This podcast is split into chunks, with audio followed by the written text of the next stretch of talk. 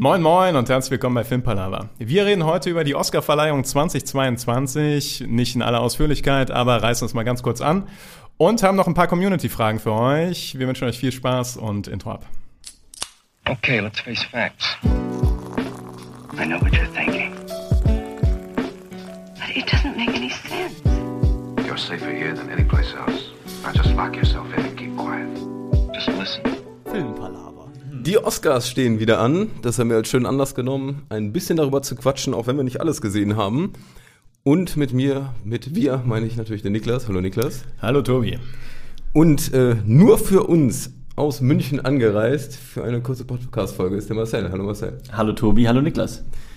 Ja, ist sehr schön, dich nochmal in Live da vor Ort zu haben. Ich Ja, ich meine, ich habe ja viele Briefe bekommen. Ja, wann ist er wieder da? Ne? Free, Free Marcel, es gab Hashtags, also es war wild. Die Zeitungsartikel waren voll. Ja. Es war sogar nach, also vor den Oscars auf der Titelseite. Tatsächlich. ist er denn wieder ja. dabei? Ja. Trotzdem haben wir gedacht, Oscars nehmen wir heute als Hauptthema. Oder wir... Also, wie ihr wollt. Es war schon auch echt ein großes Ding. Aber wir können uns erstmal über die Oscars unterhalten. Ist auch okay. Ich kann, wenn du willst, die Folge Die Rückkehr des Königs nennen. Finde ich nicht schlecht. haben wir auch Herr der Ringe wieder abgedeckt? Ich- ich Ja, genau. Früh in dieser Episode. Ja. Das haben wir auch nicht mehr, eigentlich müssen wir mal durchzählen, die 120 Folgen oder so, wie- oft wir es haben, weil wir haben nachgelassen. Was Herr Das stimmt, angeht. ja. Hier und da haben wir es tatsächlich schleifen lassen, die Herr der Ringe. Andeutung. Aber ja, Herr der Ringe, elf Nominierungen, Rückkehr des Königs bekommen. Wer hat denn noch so alles Nominierungen bekommen in diesem Jahr? Ähm, es sind, wir wollten uns so ein bisschen, ein bisschen konzentrieren auf die besten Filme, weil wir jetzt nicht ausufern darüber reden wollten. Ähm, das sind neun Es sind, glaube ich, zehn, oder? Es sind zehn. mein geschultes Auge hat leider nur nur neun gesehen. Es sind zehn und wir haben insgesamt in Summe acht davon gesehen. Das ist korrekt. Und ich würde einfach mal mit The Power of the Dog starten. Den hast auf jeden Fall du gesehen. Der hat zwölf Nominierungen, mehr als Herr der Ringe. Was lächerlich ist. Finde ich auch. Ist mir für mich absolut fragwürdig. Damit haben wir es abgehakt. Das war meine Frage. Ja. Warum ist das lächerlich? Ah, du hast den auch gesehen? Ich habe ihn auch gesehen. Genau, deswegen. Und ich finde es Ja. aber auch schon interessant, weil wir hatten ja schon mal so, beziehungsweise ich hatte eine Kurzkritik gemacht Ja. und da hatten wir bei uns im Chat kurz auch so ein bisschen drüber gesprochen und äh, da war ich dann sehr gespannt auf deine Meinung und du warst aber sehr ähnlicher Meinung wie ich, nämlich auch überrascht, wie sehr der Film irgendwie gehypt wird und Ja. keine Ahnung, ich finde, es ist ein guter, solider Film. Aber es ist ein guter, solider Film. Es ist für mich nicht herausragend wie Rückkehr des Königs oder so. Oder also Herr der Ringe generell. Es ist mir wirklich ein Rätsel, tatsächlich. Also was ich zunächst einmal spannend finde an dem Fakt, dass der Film zwölf Nominierungen bekommen hat, ist, dass das ein Netflix-Film ist. Das ist an sich eine interessante Entwicklung. Das, weil vor, es war nicht, ich glaube vor drei Jahren noch, als die Netflix-Filme komplett, äh, also nicht, nicht berücksichtigt wurden, dann kam The Irishman und der war so der erste, der so richtig berücksichtigt wurde bei den, bei den Oscars. Und jetzt kriegt ein Netflix-Film, der zugegebenermaßen thematisch schon Oscar, also das passt schon zu den Oscars, ähm, mit dem Drama im Westen und so weiter und so fort. Ich will jetzt auch nicht spoilern von dem Film. Ähm, es passt schon in die Oscars rein, aber es ist interessant, dass die Academy anscheinend an sich direkt dachte, okay, dann kriegt dieser Film auch direkt zwölf Nominierungen. Gib ihm, ja. Also ich finde, wie gesagt, das Gute ist ja, der ist auf Netflix verfügbar. Das heißt, ähm, jeder kann ihn jetzt schon for free schauen, wenn er sich ein Bild machen will. Wenn er ein Netflix-Abo hat, natürlich. Ähm, Also jeder. also quasi jeder. Aber macht euch selber ein Bild. Ich finde halt, es ist ein guter Film und wenn er jetzt bei bestimmten Kategorien, weiß ich nicht, bei Kamera ist sehr solide oder bei, weiß ich nicht, Szenenbild oder sowas, würde ich sagen, hey, ja, kann ich nachvollziehen. Aber ich fand die Story jetzt nicht irgendwie so krass, dass ich dachte, wow, das ist, bewegt mich. Ich fand die Charaktere gut, aber auch da nicht so krass, dass ich wirklich richtig drin war. Also deswegen, es war alles so auf einem guten Niveau. Ich glaube, ich habe dem auch am Ende drei von fünf Sternen oder sowas gegeben, weil ich meinte, es ist kein schlechter Film. Aber ja, die zwölf Nominierungen verstehe ich jetzt nicht. Krass. Woran glaubst du, liegt das, dass äh, der jetzt auch zwölf bekommen hat? Ist das Oscar-Baiten? Ich, Oder- vielleicht, wie du schon sagst, ein bisschen die Mischung aus zum einen Netflix jetzt mal ein bisschen doch mehr in den Fokus rücken Ja. und zum anderen halt das Setting. Weil, wie gesagt, das ist dieses Western mal ganz anders. es gilt ja als Western-Drama, aber im Prinzip ist es wirklich nur in so einem Western-Setting. Es hat mit Western als solches ansonsten nicht viel zu tun.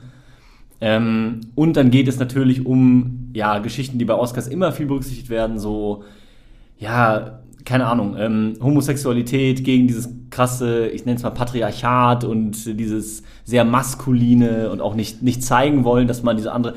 Also es hat behandelt diese Thematiken, die ja gerne auch bei Oscars im Fokus stehen, so sehr Ja. gesellschaftskritische Dinge oder ne, sehr aktuelle Themen oder teilweise auch historische Themen und das vermischt das so ein bisschen alles miteinander. Deswegen kann ich mir vorstellen, dass das halt mit einen Ausschlag gegeben hat. Der Film ist sehr, der hat halt als zentrales Thema so das Bild des Mannes. Also so Ja. als was als Mann angesehen wird, weil er so Macho-Figuren hat. Benedict Cumberbatch ist eigentlich die klassische Macho-Figur, aber das dann so ein bisschen tatsächlich mit einem interessanten Spin irgendwann auflöst. Aber ich, ich habe, also ähm, weiß ich nicht. Mich hat der Film auch nicht so überzeugt. Und ich glaube, das ist jetzt meine persönliche Meinung, dass er, obwohl er mit zwölf Nominierungen reingeht, in die Nacht wird er als Verlierer aus dem Abend rausgehen. Prozentual The- gesehen The so. Power of the Dog, genau. Weil wenn du viel nominiert bist, kannst du auch viel verlieren. Und ich könnte mir vorstellen, dass gerade in den wichtigen Kategorien läuft dieser Film halt gegen meiner Meinung nach Filme, die in einem anderen Level wirklich laufen. Und ich kann mir nicht vorstellen, dass er da viel abräumt. Bei diesen kleineren Kategorien mag das sein. Aber bei den großen kann ich mir nicht vorstellen, dass Power of the Dog wirklich als Gewinner aus dem Abend rausgeht. Seht ihr beide, ich habe Belfast nicht gesehen. Belfast ist auch nominiert. Würdet ihr, wenn du jetzt gerade sagst, neben, da sind andere Kaliber, die auf einem anderen Level sind, ähm, würdet ihr Belfast damit einkategorisieren? Weil ich muss sagen, den Trailer fand ich so lala.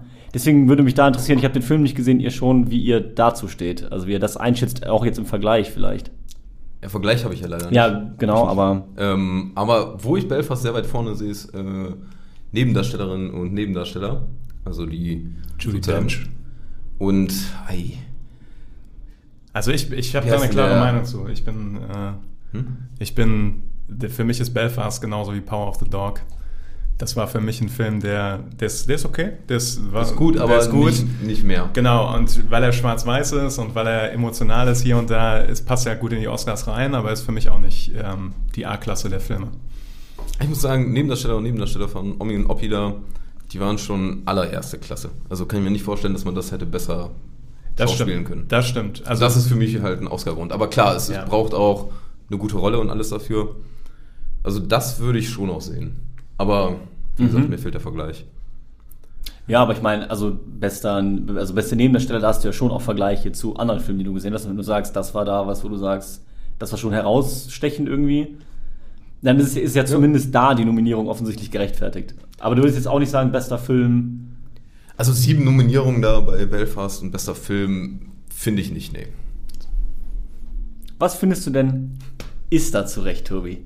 Ja, das ist schwer zu sagen. Ich muss auch gerade auf die Liste gucken. Also insgesamt zu Recht hat mehrere Kategorien gerade in diesen technischen Bereichen natürlich Dune bekommen, weil Dune einfach ein unfassbar cooler Film ist, was natürlich auch sehr äh, eigener Meinung basiert ist, aber ich fand den Film natürlich einen der besten. Ist für mich nicht der beste Film des Jahres.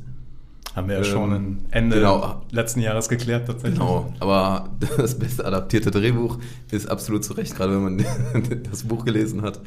Und einfach diese technisch, technischen Themen, die sind einfach Ja. absolut überragend. Ähm, Also Dune hat eine Menge Nominierungen verdient, finde ich, ähm, würde aber, glaube ich, auch nicht den besten Film machen.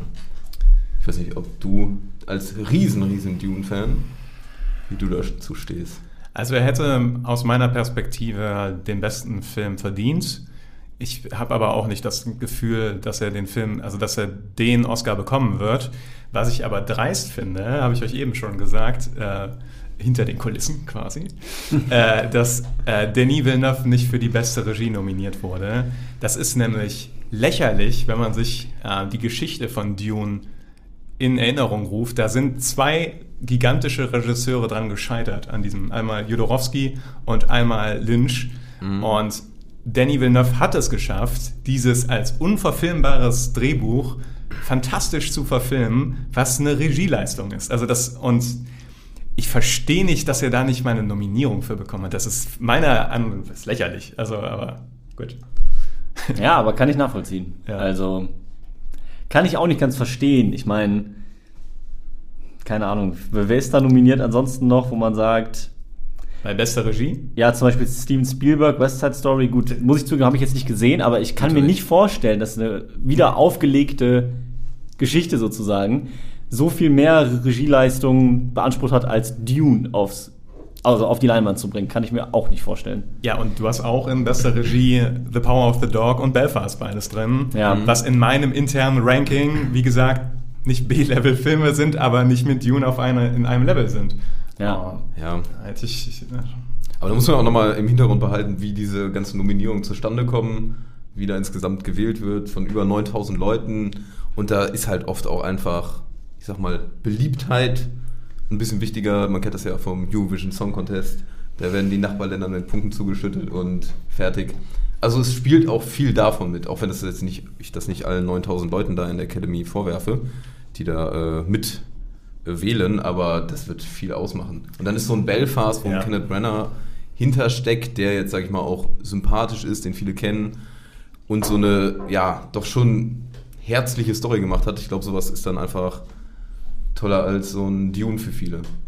Ich finde interessant, es gab vor nicht allzu langer Zeit ein Interview von Ben Affleck, der bei äh, Howard Stern war und darüber geredet hat, ähm, er hat für Argo, ah, jetzt, jetzt lehne ich mich aus dem Fenster, aber er hat nicht besten Film bekommen, Oscar.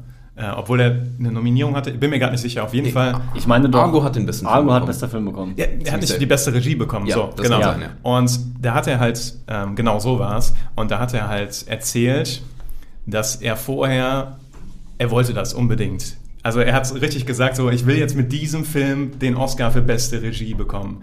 Und ähm, hat alles getan dafür, was ihm die Agenten gesagt haben, welche Hände er küssen muss, mit welchen Leuten er reden muss, wo er sich beliebt machen muss.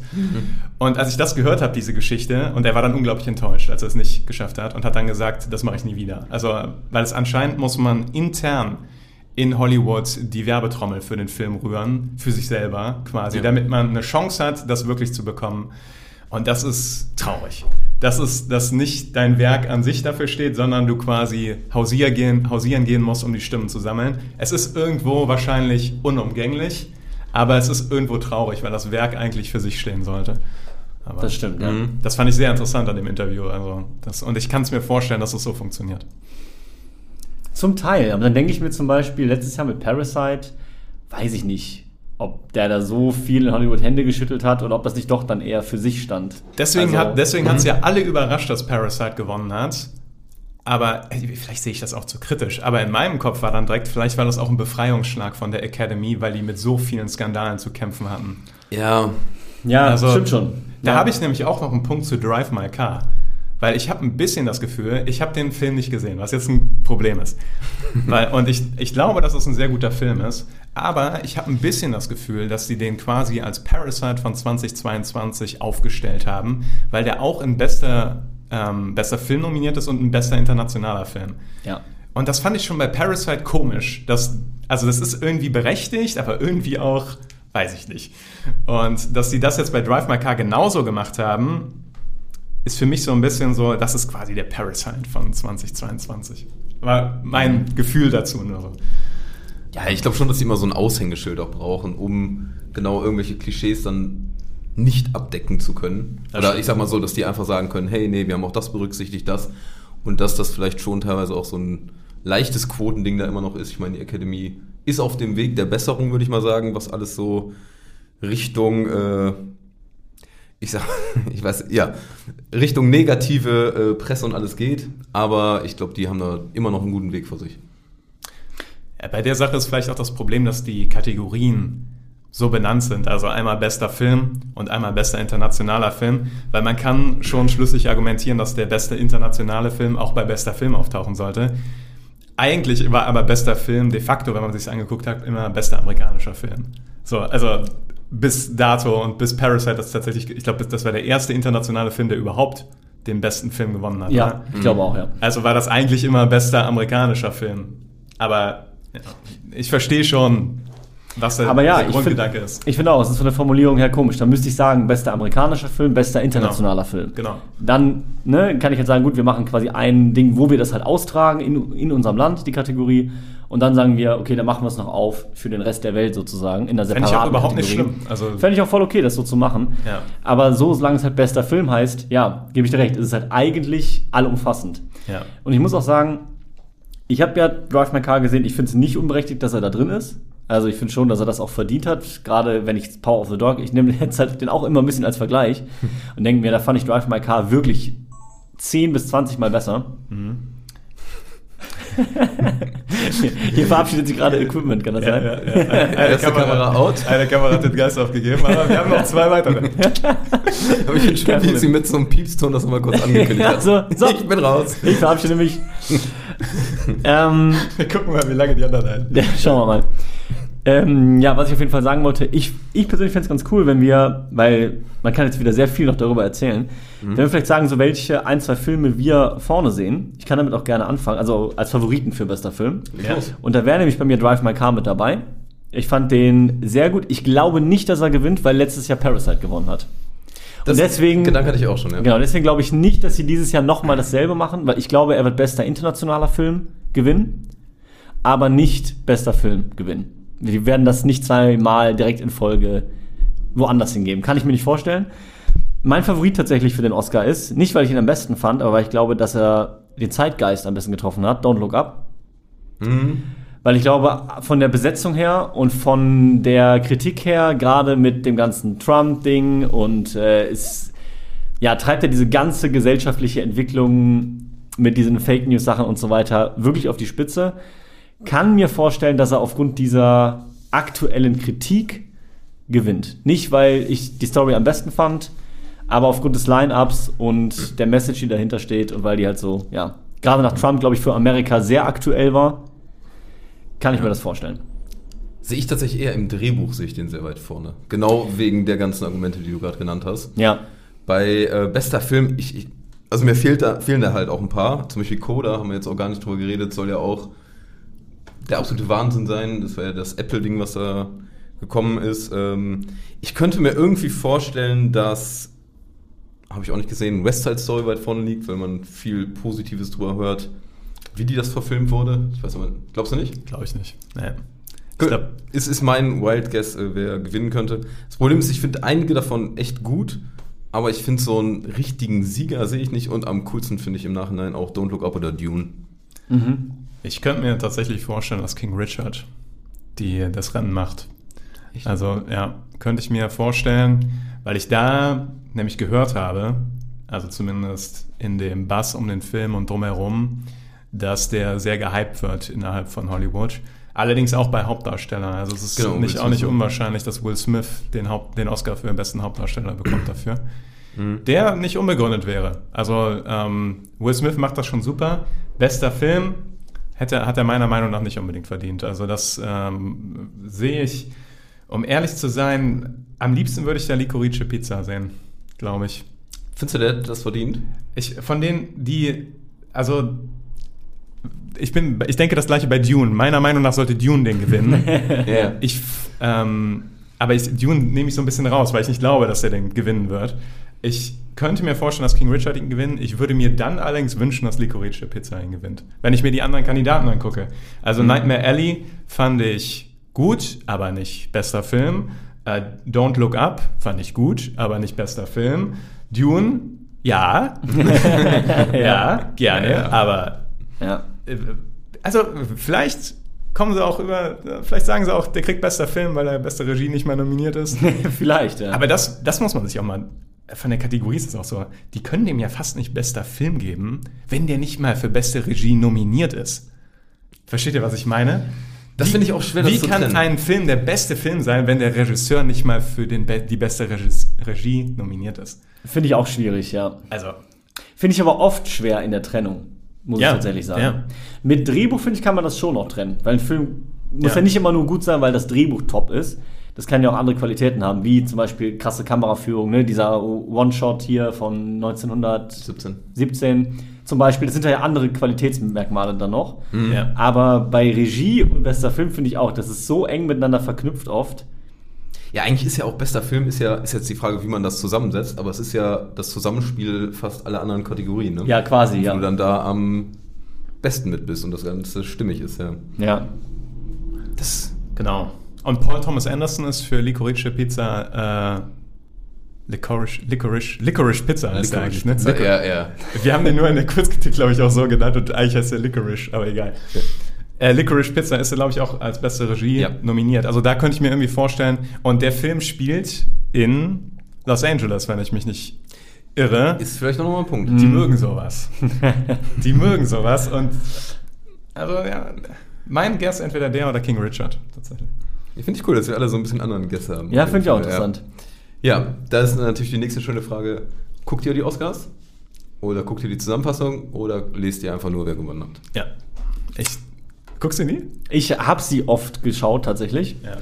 Ähm, hab's dann irgendwann aufgehört, weil man dann montags vielleicht auch was anderes machen musste. so, so arbeiten oder so. Und dann Okay. konnte man nicht sonntags bis halb sechs morgens Oscars gucken.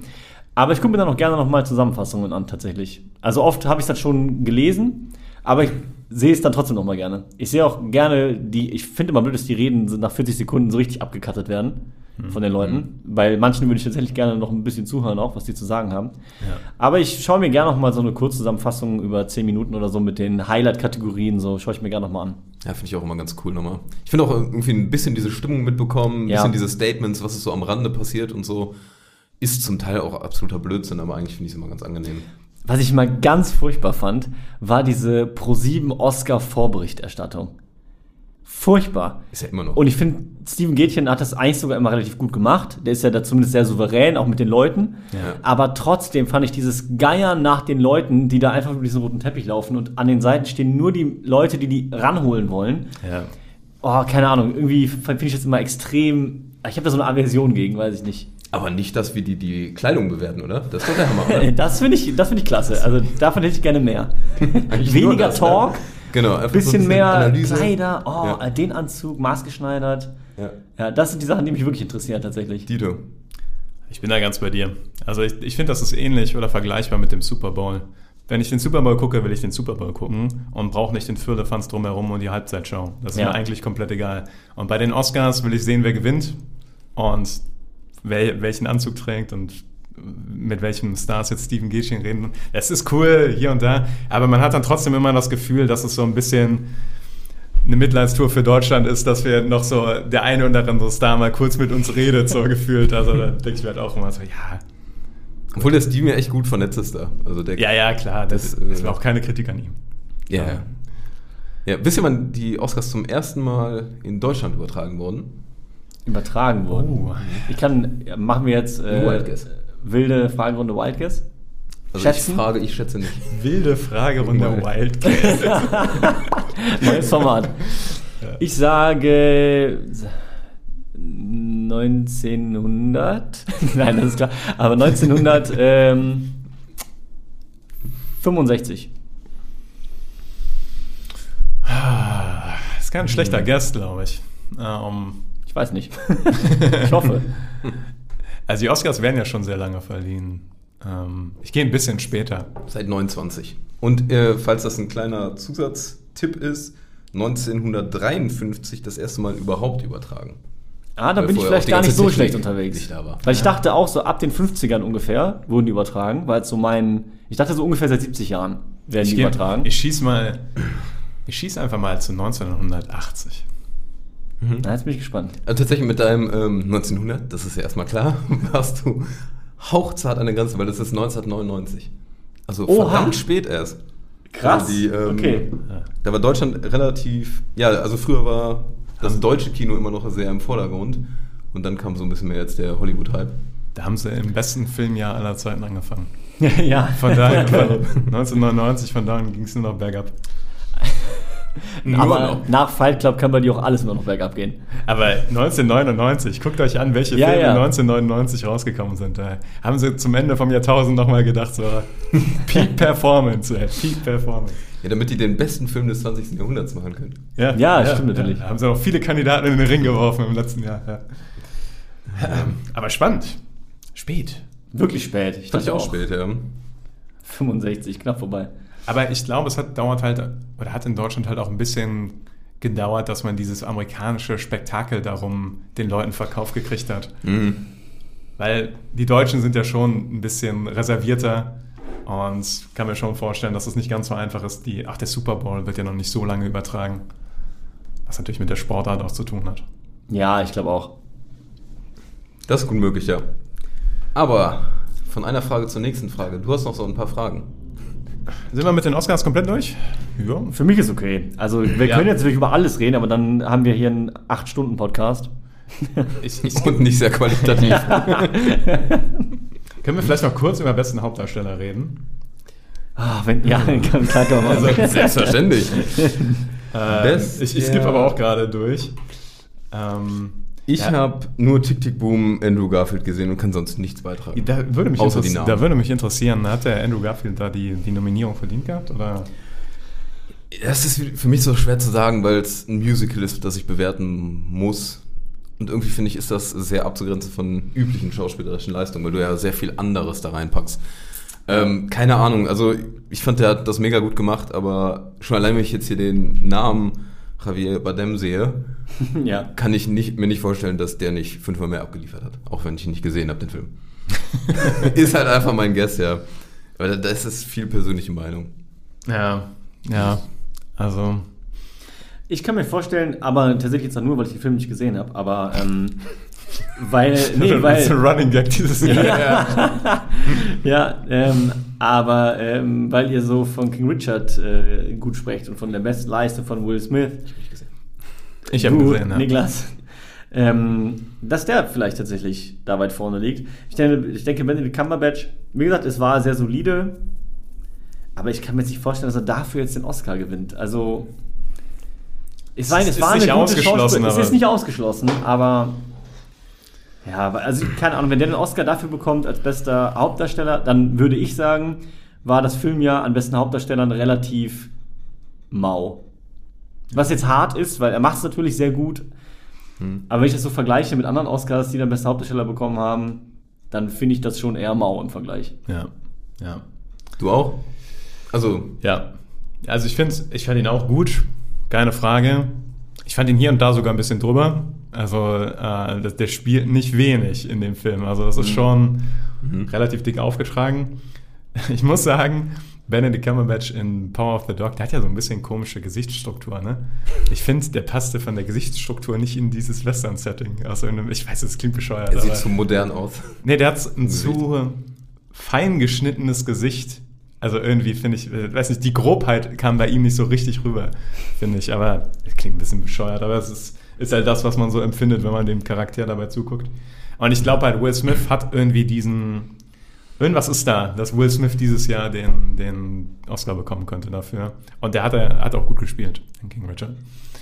Also, Ja, vielleicht ist das auch so ein Schauspieler, der so irgendwie mit dem Alter dann doch mal so diese ja, besseren Rollen auch irgendwie hat oder diese tiefer gehenden Rollen. Ich habe bei dem dieses. Jahr ein bisschen das Gefühl, dass ich nicht, nicht so extrem, aber dass sich das alles so akkumuliert hat wie bei Leonardo DiCaprio. Also weil äh, Will Smith hat ja auch echt eine Zeit lang das Streben nach Glück, ähm, dann Sieben Leben hieß der, glaube Ja. ich. Ja. Mhm. Das war so eine Zeit, da hat er wirklich Dramen gemacht, die schon in der Kategorie spielen, aber keinen Oscar dafür bekommen. Ja. Und ich könnte mir vorstellen, dass er jetzt mit King Richard, was halt auch noch so eine, ja, die Geschichte von äh, zwei kleinen schwarzen Mädchen, die es geschafft haben, in der Tenniswelt groß zu werden, wo alles gegen sie stand, ist auch noch ein Thema, was Oscar-mäßig gut funktioniert. Mhm. Also nicht unmöglich, dass er dafür den Oscar bekommt. Ich habe noch eine kleine Werbung in nicht eigener Sache. äh, die Filmkunstkinos haben gerade nochmal, die hauen nochmal elf Oscar-Filme jetzt raus, falls ihr die demnächst gucken wollt. Nice. Das ist eigentlich ganz cool. Das ist wirklich Ähm, nice. Von diesem Jahr? Ja, ja. Ah, cool. Ja, nee, hätte Also auch elf können, dass irgendwelche so Oscar-Gewinner oder sowas. Nee, nee, äh, einfach so, dass man die vielleicht auch nochmal nachholen kann, weil ich glaube, wir sind nicht die Einzigen, die oft nicht diese ganzen Filme gucken, die nominiert sind Ja. und die es vielleicht nachher werden und eigentlich eine ganz coole Sache. Ja, man muss ja auch sagen, es sind ja auch sehr viele Filme, die nominiert sind, ne? weil du hast dann allein schon zehn im bester Film und dann aber nochmal fünf andere, zum Beispiel bei, bei bester Hauptdarstellerin, glaube ich, oder also das überschneidet sich nicht immer alles. Ja. Und teilweise sind es ja auch Filme, die hier noch gar nicht ähm, released wurden. Also es ist teilweise auch schwierig, bei der Oscarverleihung wirklich alle Filme schon gesehen zu haben. Es sind auch viele, man müsste eigentlich jetzt mal, oh, das wäre eine gute Frage.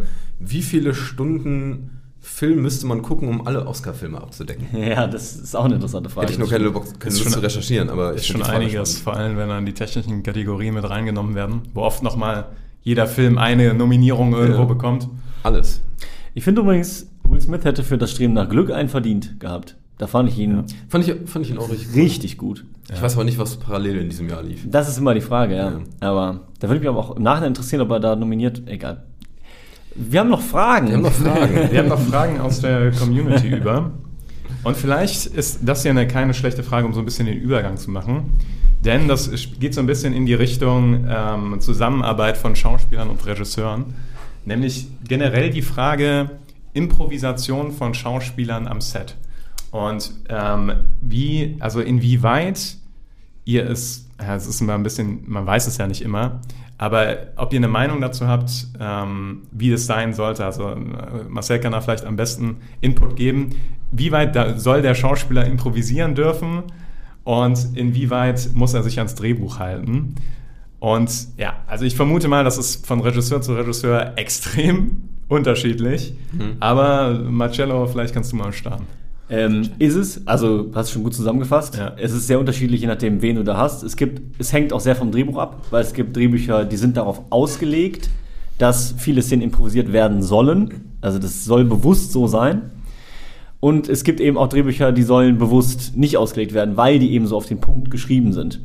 Und dann gibt es natürlich auch Sachen, wenn die verfilmt werden, da, da hast du, da darfst du gar kein Wort verändern. Wenn du zum Beispiel ähm, im Theater Shakespeare spielst, da veränderst du nicht ein Wort, nicht eine Silbe. Quentin So. Tarantino ist so. Ja, genau, das ist dann so wie, wie heilig und du musst eins zu eins das machen, wie es da steht. Deswegen gibt es da, finde ich, nicht richtig oder falsch, sondern nur die Frage, was ist das Konzept, was will ich umsetzen? Und ähm, ich meine, für mich ist immer das, was ich dabei denke mit Improvisieren, ähm, ich weiß immer nicht, ob es stimmt, weil man war selber nicht mit dabei, aber was Heath Ledger alles improvisiert hat als Joker, wohl an Szenen, wo ich dann im Nachhinein denke so, oh, krass. So in einem Drehbuch, was das schon eigentlich relativ eng wahrscheinlich war in dem Batman-Film, denke ich mir so, ja, es ist oft, glaube ich, nicht schlecht, denen da auch ein bisschen Spielraum zu lassen. Und abgesehen davon, dass ja nicht nur die Worte improvisiert werden, man kann ja auch sagen, die Worte sind fest, ist ja auch die Frage, wie viel darf ich so improvisieren? Also es gibt ja auch Regisseure, die sagen, okay, dann stehst du auf, dann gehst du zum Fenster, dann brauchen wir den Shot und du bist eigentlich wirklich in einem Korsett. Und du weißt genau, in dem Satz muss ich aufstehen, an, an dem Satz muss ich dastehen. Und dann gibt es aber auch Leute, die sagen, hey, wir halten drauf, macht erstmal, wie es euch euer Gefühl sagt. Ja. Und äh, vielleicht passt es dann sogar schon. Oder man entwickelt dann daraus die Dynamik der Szene. Und sagt, boah, ey, das hat gerade super geil funktioniert. Das würden wir gern beibehalten. Also das ist halt, wie gesagt, eine Frage der Herangehensweise. Ich finde den Gedanken schon cool, dass man viel improvisieren lassen darf. Also wenn das ist, weil realistisch gesehen wirkt es natürlich dann erstmal natürlicher. Außer du bist, ist wahrscheinlich auch so ein Schauspielertyp. Es gibt ja wahrscheinlich auch Leute, die folgen strikt A, B, C, D, E, genau so mache ich's und fertig.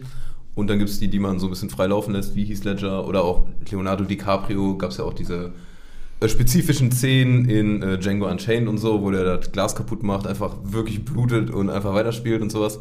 Ist ja schon geil. Und was mir bei der Frage noch eingefallen ist, ist Wo das ein Aus Versehen war. ne? Also, Ja, ja, ja, genau. ja, Ja, ja. Aber, Aber der Style. einfach weiter drauflaufen Ja, lassen. ja. Genau, also. Oder diese, diese Szene. ja, Ja, Von, stimmt. äh, stimmt. Da, da guckt er sogar irgendwann nochmal so kurz so rüber Richtung Regie, was jetzt gerade hier los Ja, ist und macht ja. dann weiter.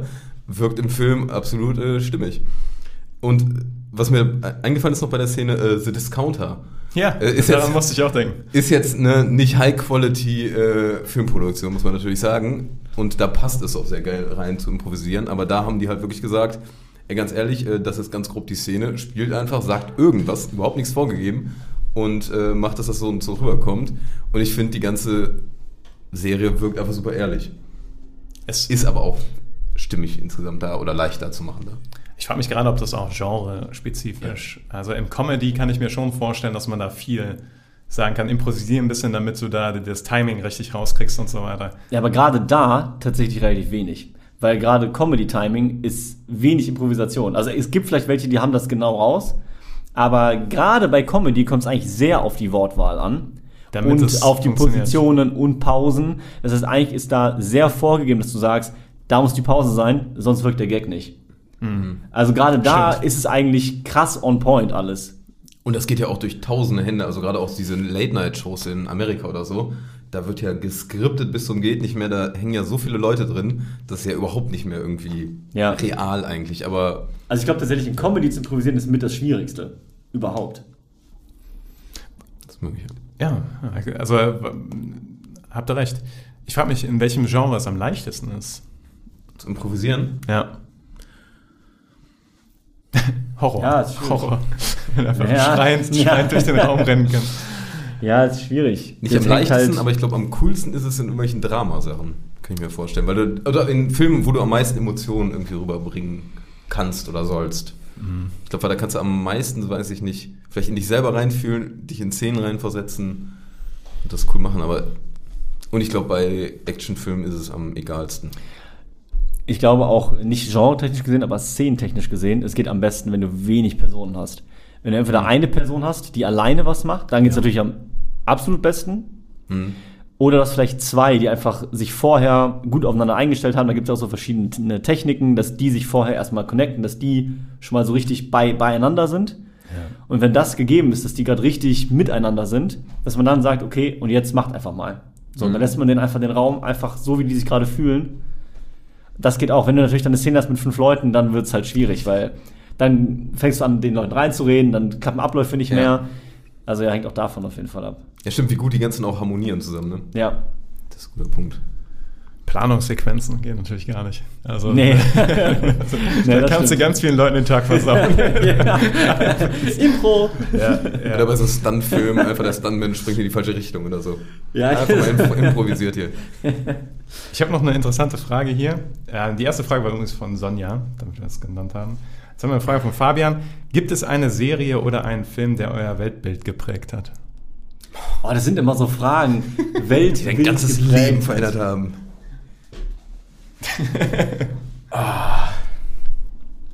Boah. Vor allem Weltbild geprägt, das klingt so, als hätten die mich moralisch irgendwie. Ja, das ist, glaube ich, ist, glaube ich, schon, ist, glaube ich, schon gemeint. Ich hätte darauf die gleiche Antwort wie immer. Fight Club. Fight Club. Na klar. ja. es, gibt, es gibt in Fight Club einen Satz, den ich wirklich komplett übernommen habe. Und zwar ähm, ist das, das, was du besitzt, besitzt irgendwann dich. Und zwar von der Betrachtung her, dass es nicht unbedingt sinnvoll ist, möglichst viel zu akquirieren an Gegenständen und Eigentum, weil du im Endeffekt dadurch gefangen bist, dass du so viel Eigentum hast, um das du dich kümmern musst. Und das war, zugegebenermaßen war ich nur so jung, dass mein Weltbild jetzt vorher nicht besonders geprägt war. so. Aber das, der Satz hat mich nie verlassen. Und das, äh, das ist also ein Film, der mein Weltbild, Weltbild geprägt hat. Also wirklich ein Film, der jetzt so mein Weltbild geprägt hat, habe ich tatsächlich nicht. Ich habe äh, einen Spruch von Dietrich Bonhoeffer, aber ja, das das ist hier, das ist ähm, in dem Fall jetzt in Kombination auch mit Gott, das sei mal dahingestellt, aber es ist dieser, den kennt man auch, ist ein bekannter Spruch, aber der hing früher bei uns im Flur und ich nehme den echt zu Herzen in Situationen, wo ich das denke. Und zwar, ähm, Gott gebe mir die Gelassenheit, die Dinge hinzunehmen, die ich nicht ändern kann, den Mut, die Dinge zu ändern, die ich ändern kann und die Weisheit, das eine vom anderen zu unterscheiden. Und ich finde das tatsächlich sehr smart, weil sehr oft im Leben gibt es Situationen, wo du dir sehr viel Frust ersparst, wenn du dir realisierst, ich kann das gerade nicht ändern. Ja. Und dann die Gelassenheit haben und zu sagen, okay, ich muss jetzt einfach mit dem, wie es ist, umgehen und gucken, was ich daraus mache. Oder eben aber auch zu erkennen, hey, das ist was, da kann ich was dran ändern. Und dann eben auch den Mut zu haben, zu sagen, okay, dann gehe ich jetzt aber auch aktiv da rein, das zu ändern. Ist jetzt nicht einfach auf eine Frage, aber ähm, das sind so Sachen, die, wie bei dir, so Sprüche, die irgendwie bei einem hängen geblieben sind. Ja. So Sätze, wo man sagt, doch, da ist für mich sehr viel Wahres dran und das versuche ich irgendwie auch in mein Leben zu integrieren. So, oder es in- hin und wieder immer mal anzuwenden. Ist das Mhm. Fundament des Stoizismus. ja. Ja, das so. Ja, ja. dir. Unterscheiden, was man ändern kann und was nicht. Ja. Ist auch sehr wichtig tatsächlich. Ja. Das klingt so trivial, aber das ist gar nicht trivial. Also. Ja. Ja, aber ansonsten äh, war halt auf Filme bezogen, nicht, hat nicht mein Weltbild geändert, aber das erste Mal, dass ich krass so über Kriegssachen nachgedacht habe, war durch der Soldat James Ryan, den ich früher relativ jung gesehen habe und dann ein paar Mal auch gesehen habe, der einem so mal so ein bisschen gezeigt hat, wie, wie Krieg, was eigentlich Krieg bedeutet. ja. Und welcher Horror dahinter Und steht. welcher Horror dahinter steckt. Und genau, das war so, das ging dann so ein bisschen einher mit Band of Brothers damals, mit der Serie. Das waren so ein paar Sachen, wo ich so gedacht habe, wow, okay, ja, Krieg ist echt, das ist, puh, das, das ging einem echt nah, fand ich. Vor allem, wenn Also man vorher einige Sachen. Counter-Strike oder so gespielt hat. und Ja. So, ja. Keine Ahnung, genau, so keine Gedanken drüber gemacht, so richtig. Äh, in der Schule mal so durchgenommen, aber ja, mit irgendwelchen alten Dokus, wo du auch nichts gesehen hast und nichts. Und da wird das mal so irgendwie auch mal visualisiert und bestimmte Szenen mal wirklich dargestellt, auch mit der emotionalen Tragweite, die das hat, dass einfach neben dir irgendwie jemand halt sinnlos stirbt, der jung ist und der Träume hat und ja, also jetzt nicht Weltbild krass verändert, aber irgendwie eine gewisse andere Haltung zu einem Thema hergestellt, würde ich sagen. Ja. Ich finde es auch ad hoc jetzt schwer zu sagen, deine Frage hätte ich mich gerne noch vorbereitet. Ähm, aber ich glaube insgesamt so diese Ge- Gesamtheit äh, an Filmen, die man guckt, einfach aus unterschiedlichen Perspektiven in unterschiedliche Char äh, Charaktere reingucken, insgesamt einfach mal in Leute hineinversetzen, in die man sich nie ver- hineinversetzen würde. Das ist, finde ich, so irgendwie das Spannende oder auch der coole Benefit von Filmen, den man hat. Aber ich habe jetzt leider äh, ad hoc jetzt nicht den Film, wo ich sage, Bams, der hat äh, mich umgekrempelt irgendwie. Wenn ich drüber nachdenke, kommt kommen dann mit Sicherheit bessere Antworten. Aber ja. Bei Serien ist es vielleicht auch leichter. Weil ich hätte, würde sofort auch an Scrubs denken.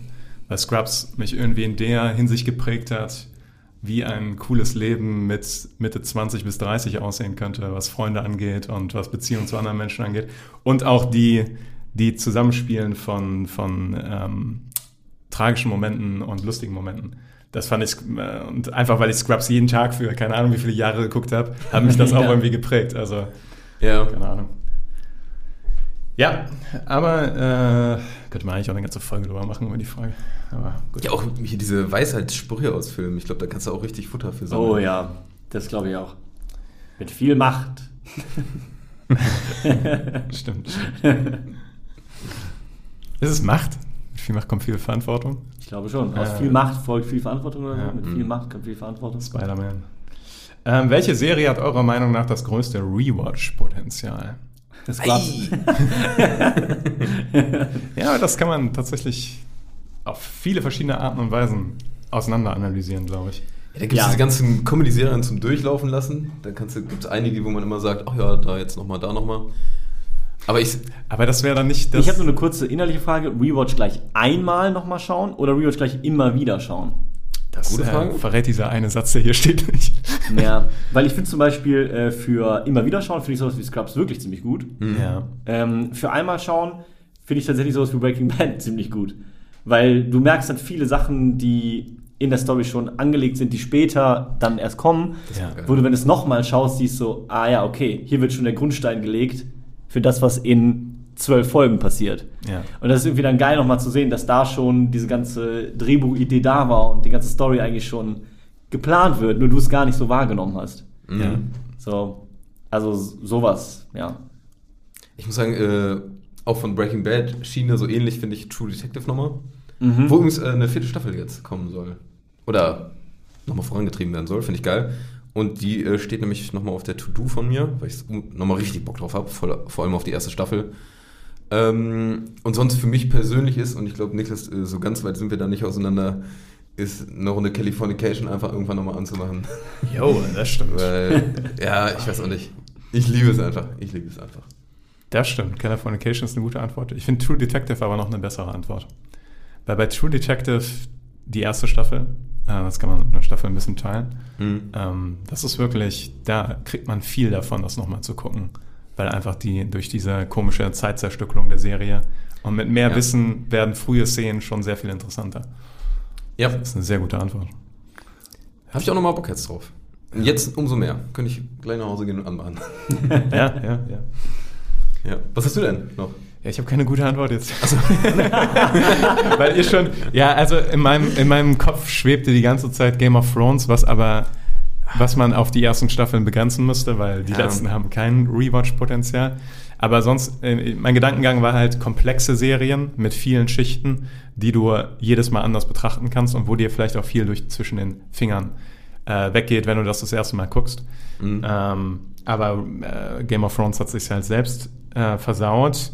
The Wire würde ich dann vielleicht noch anreißen und Sopranos. Ähm, Ja, die- aber das ist so. Das war so mein Gedankengang. Ich war da noch nicht finit am Ende meiner Analyse. Aber gerade die beiden Serien müsste ich mir überhaupt mal auf die First Watch Liste schreiben. Und da, da stehen die schon lange, aber ich müsste damit auch anfangen. ähm, sollen wir vielleicht äh, nur noch eine Frage machen und das dann damit bewenden lassen für heute? Schieß los. Ähm, Nee, das. ja, nee, wir hören jetzt Ja, doch auf. Hm, naja, finde ich auch nicht so ideal gerade. Okay, vielleicht das. Äh, jetzt nochmal eine schwierige, vielleicht zum, zum Ende. Das ist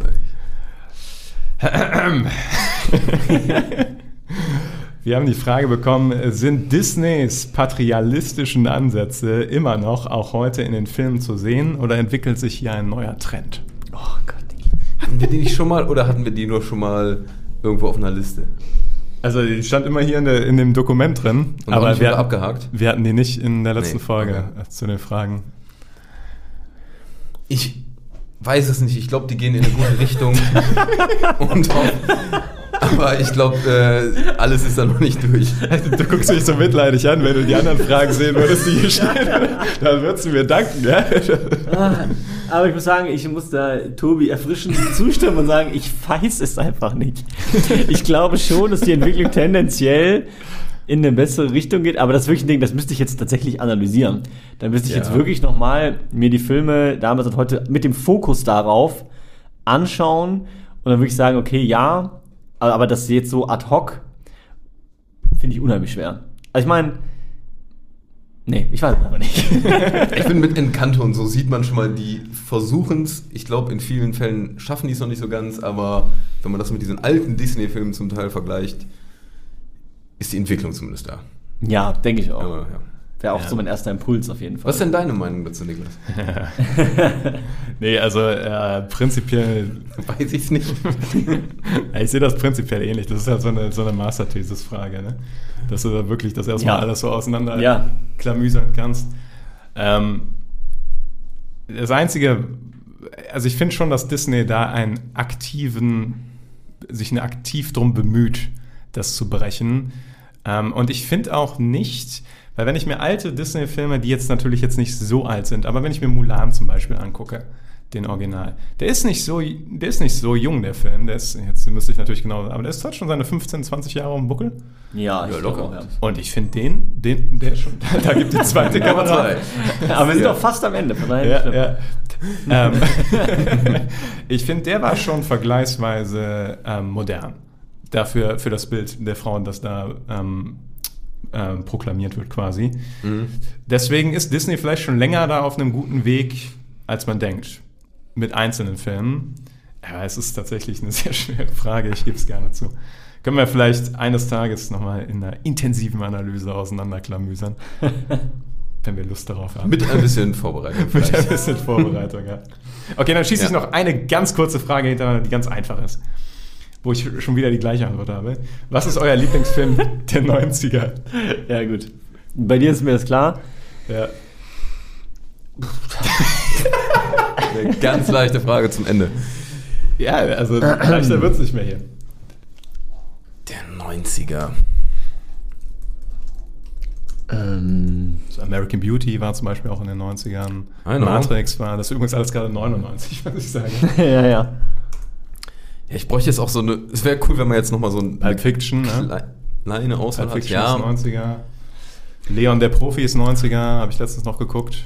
Ich sag jetzt was, was nicht der beste Film war der 90er, weil da bin ich bei all den Filmen, die du gerade genannt hast. Ja. Aber Filme, die mir sehr viel Spaß gemacht haben, Indiana Jones. Jo. Die ganze, also die, die, die erste Dreierreihe Was? hat mich als Jugendlicher einfach extrem unterhalten, hat mir sehr viel Spaß gemacht. Hey, das sind geile Filme. Ja, Äh, voll. Ich fand die wirklich richtig nice. Ich habe die auch mehrfach ge gesehen, alle, was bei mir ja gar nicht so häufig der Fall ist. I know. Deswegen, ähm, ja, Ich habe ich hab keine Ahnung. Ich bräuchte gerade irgendwie eine Liste mit Filmen. Ich weiß gerade nicht, was alles so in den 90ern waren. Liefer ich nach. Ich könnte mir auch vorstellen, dass ich mit Vorbereitung dann eine bessere Antwort darauf hätte. Aber da ich diese Woche Ambulance gesehen habe und der ganz klare Anleitungen von Heat hat, würde ich einfach mal Heat nehmen. Also, weil Fight Club lasse ich jetzt mal weg. Weil Heat ist, macht alles richtig, was Ambulance falsch macht. das ist doch eine gute. Und- Und was Anzug. Ambulanz falsch macht, seht ihr in dieser Kurzkritik. Hoffentlich denke ich daran. Gut. Rappen wir ab? Wir rappen das hier ab. Werben wir es ab. Rap, rap, rap. Rabbit.